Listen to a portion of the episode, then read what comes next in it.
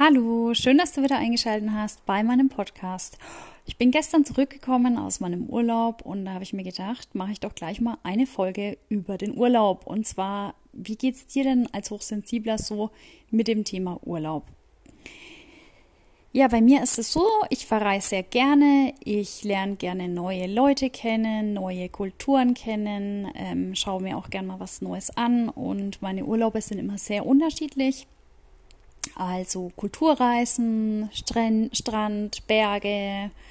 Ähm, ich war schon in Asien, in Amerika. Ich gehe gern wandern und ich liebe Italien. Also Italien ist mein absolutes Lieblingsland. Und solange ich alleine verreise, ist es auch immer ganz gut.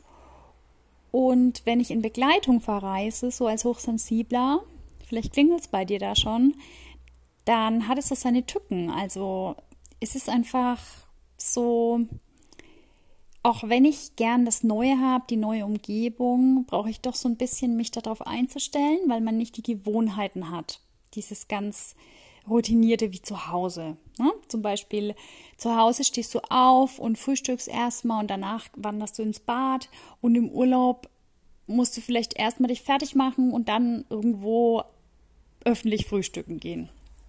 Und das bringt alles ein bisschen aus dem Takt. Oder du musst ähm, erstmal gucken, was ziehe ich denn an und in deinem Koffer rumwühlen, je nachdem.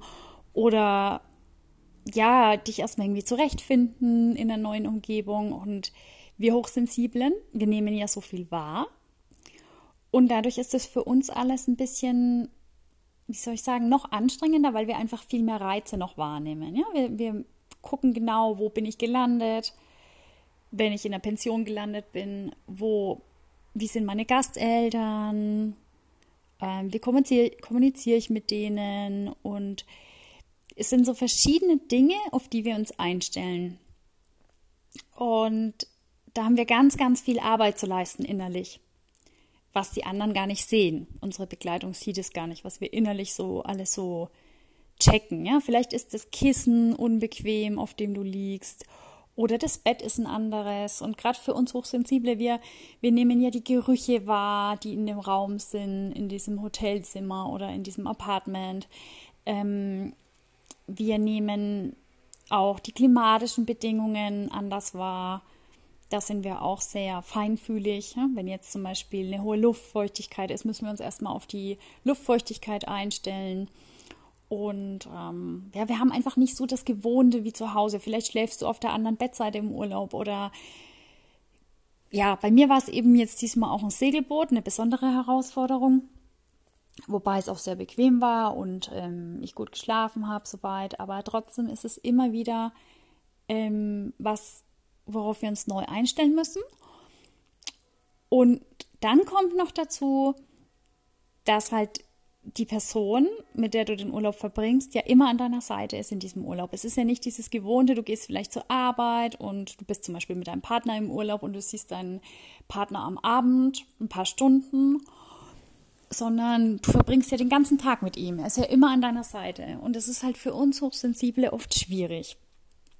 Und da kann ich jetzt mal nur von mir sprechen. Also ähm, auch wenn ich den absoluten Lieblingsmenschen an meiner Seite habe, mit dem ich wirklich jede freie Minute gern verbringen möchte und ich möchte natürlich auch mit der Person an meiner Seite was erleben und was anschauen und die ganzen Dinge tun. Also ich möchte mit dem frühstücken, ich möchte mit dem äh, Kultur, Sightseeing machen, ich möchte mit dem, ähm, keine Ahnung, am Strand liegen, ich möchte mit dem alles erleben also meine Wahl ist es gar nicht jetzt, dass ich sage, ich gehe jetzt alleine zum Abendessen oder meine Wahl ist es gar nicht, ich gehe jetzt ähm, alleine an den Strand, sondern ich möchte ja mit dieser Person ähm, das alles erleben. Es ist allerdings so, wenn wir nicht unsere Zeit für uns haben und da wird es dann kritisch, fangen wir an, zu sehr mit dem anderen zu verschmelzen vielleicht und uns selber nicht mehr zu spüren. Und wenn du hochsensibel bist, dann brauchst du auch immer so ein bisschen deinen Rückzug, um dich selbst mal wieder zu spüren oder dich mal wieder mit anderen zu erfahren oder dich mal wieder alleine zu erfahren und zu spüren, wie geht's mir denn gerade, mal in dich reinzuhören. Das gelingt ganz gut, wenn du zum Beispiel in dem Urlaub, weiß ich nicht, jeden Morgen auch mal joggen gehst für dich alleine oder wenn du mal eine Stunde für dich am Tag hast. Wenn du einfach mal, ja, ja, sag ich mal, eine Stunde für dich an diesem Tag für dich hast. Indem du zum Beispiel morgens eine Stunde für dich Sport machst oder ähm, abends mal eine Stunde irgendwie meditierst oder so. Wenn du aber wirklich 24-7 mit einer Person zusammen bist und dir diese Zeit eben nicht gönnst oder das einfach sich so ergibt, dass du diese Zeit für dich nicht hast, ich weiß nicht, wie es dir da geht, aber bei mir wird es dann schon kritisch. Also ich merke dann schon innerlich, dass ich angespannt werde, obwohl ja das ein Urlaub ist und im Urlaub sollte man ja eigentlich total entspannt sein und locker und fröhlich und gelassen, weil man sich um nichts kümmern muss, gut versorgt ist und auch mal in den Tag reinleben kann und einfach das machen kann, worauf man gerade Lust hat. Aber bei mir ist es dann so, ich muss mal einen Schluck trinken. Äh, bei mir ist das dann so, dass ich irgendwie ständig auch die Energie des anderen eben spüre und ständig in der Energie des anderen bin. Das klingt jetzt ein bisschen spirituell und das ist es vielleicht auch, aber wenn du hochsensibel bist, vielleicht verstehst du, was ich meine. Und ich bin immer in dieser Energie des anderen und versuche auch immer die Erwartungen des anderen weitestgehend zu erfüllen. Und lass mich nicht durch mich und meinen Antrieb so treiben und mach nicht spontan das, worauf ich Lust habe. Und ähm, ja, es ist einfach ein anderes Miteinander, vielleicht auch mehr Absprachen, die getroffen werden müssen. Und wenn es nur darum geht, ähm, wo wandern wir heute hin, was nehmen wir heute mit, ähm, wann wollen wir zurück sein, wie stellen wir uns den Urlaub so vor, jeder hat ja andere Vorstellungen und man muss sich eben auch viel absprechen. Und es wird manchmal so ein bisschen zum Spießrudenlauf für einen Hochsensiblen, weil er halt einfach, er will einfach, einfach diese Harmonie, diese ständige Harmonie, die möchte er. Und er stellt sich so ein bisschen hinten an. Und das, wenn dann eben noch andere Faktoren hinzukommen, die ja immer mal im Urlaub dazukommen können, ja, vielleicht verpasst ihr euren Flug, vielleicht ähm, kommt der Bus nicht rechtzeitig, vielleicht ähm, sind die klimatischen Bedingungen ein bisschen anstrengend oder du hast lange Hunger, weil es eben lang dauert, bis ihr wieder die nächste Berghütte findet oder das nächste Restaurant oder in dem Restaurant ist kein Platz frei und ihr müsst euch erstmal ein bisschen umgucken. So ist es ja im Urlaub. Und gerade wenn wir Hunger haben, wir Hochsensiblen, dann werden wir ja ganz unausstehlich. Oder wenn wir lang gelaufen sind und uns tun die Füße wie, ja, da sind ja auch kleine Kinder unausstehlich. Und so ist es mit uns Hochsensiblen eben auch. Und wir reißen uns dann zwar zusammen, aber irgendwas in uns empfinden wir eben als störend. Und ja, dann, dann kann so ein Urlaub schon mal anstrengend werden. Und ähm, ja, also die Erfahrung habe ich gemacht und es ist nicht immer so ganz einfach, eben 24-7 mit jemandem zusammen zu sein. Ähm, es ist ganz wichtig, dass man sich auch selbst spürt. Und was ich gemerkt habe, mir tut es gut, wenn ich im Urlaub ähm, nach einer Zeit eine gewisse Routine habe. Wenn ich zum Beispiel ähm, eigentlich bin ich kein Hotelurlauber, kein Pauschalurlauber, aber wenn ich dann nach ein paar Tagen vielleicht eine Hotelanlage gut kenne oder ähm, ja, einfach so gewisse Rituale sich eingeschlichen haben. Ja, man geht immer um die gleiche Zeit vielleicht zum Essen und man weiß schon, ach, der Platz da hinten, der ist ganz schön und ganz nett, da hat man eine schöne Sicht aufs Meer, da gehen wir jetzt immer hin. Dann gibt es mir so ein bisschen Sicherheit nach ein paar Tagen. Also dann weiß ich schon, okay, jetzt habe ich mich an das Bett gewöhnt und jetzt kenne ich hier schon die Hotelangestellten so ein bisschen oder ja, wenn ich zum Beispiel meine Unterkunft kenne, wenn ich eine Pension habe und ich komme vom Wandern zurück und ich kenne da jetzt eben die Gastgeber und weiß schon, auf was ich mich einstellen darf und wie der Abend so ablaufen wird und wo der nächste Supermarkt ist, dann geht es mir irgendwie besser, weil dann habe ich so eine gewisse Sicherheit. Das klingt jetzt wahnsinnig spießig. ähm, ja, und es ist natürlich auch ganz wichtig, dass der Mensch, der dich begleitet, auch um deine Hochsensibilität weiß, dass du einfach dann ganz klar auch ausdrückst, was du gerade brauchst. Aber dazu musst du natürlich auch erstmal dir im Klaren sein, was du gerade brauchst. Und das ist eben so der Punkt. Wir erkennen das ja oft viel zu spät. Also wir gehen ja schon in diese Überforderungssituation oder denken dann auch, wenn wir, wenn wir es merken, ja, das kann ich jetzt nicht bringen. Ja, so, wir sind ja gemeinsam im Urlaub und ich kann jetzt auf keinen Fall irgendwie sagen, du pass auf, ich brauche jetzt mal ein bisschen Zeit für mich. Das wird der andere nicht verstehen. Das kommt halt auch immer darauf an, mit wem du da im Urlaub bist. Es gibt ja Menschen, die brauchen das auch. Das ist dann sehr angenehm, weil es dann beidseitig ist, aber es gibt ja auch Menschen, die können das gar nicht verstehen. Und es ist eben auch wichtig, auf der anderen Seite jemanden zu haben, der dann auch Verständnis für dich hat und der dann auch sagt, das ist okay. Erstens habe ich das auch oder wenn er das nicht hat, dass er einfach sagt, okay, ich habe das zwar nicht, ich könnte jetzt 24 Stunden mit dir zusammen sein, aber ich akzeptiere das und ich verstehe dich und es ist in Ordnung. Und ähm, wichtig ist halt auch, dass du einfach für dich erkennst, ähm, was du brauchst und dass du auch dafür einstehst. Und es ist ja überhaupt nichts Schlimmes, wenn es richtig kommuniziert wird, dass du, dass du einfach mal ähm, Zeit für dich hast. Und vielleicht lässt sich das ja auch vereinen. Und oft ist es auch ein bisschen die Bequemlichkeit, die uns dazu verleitet, das eben nicht ähm, einzufordern. Und dann merken wir das erst viel zu spät. Und es gibt eben immer Möglichkeiten, vielleicht kannst du auch vorab schon für dich ein bisschen planen, wie du das ähm, gestalten möchtest. Also, dass du zum Beispiel sagst, Mensch, ich mache das immer so, ich werde früh alleine Sport machen.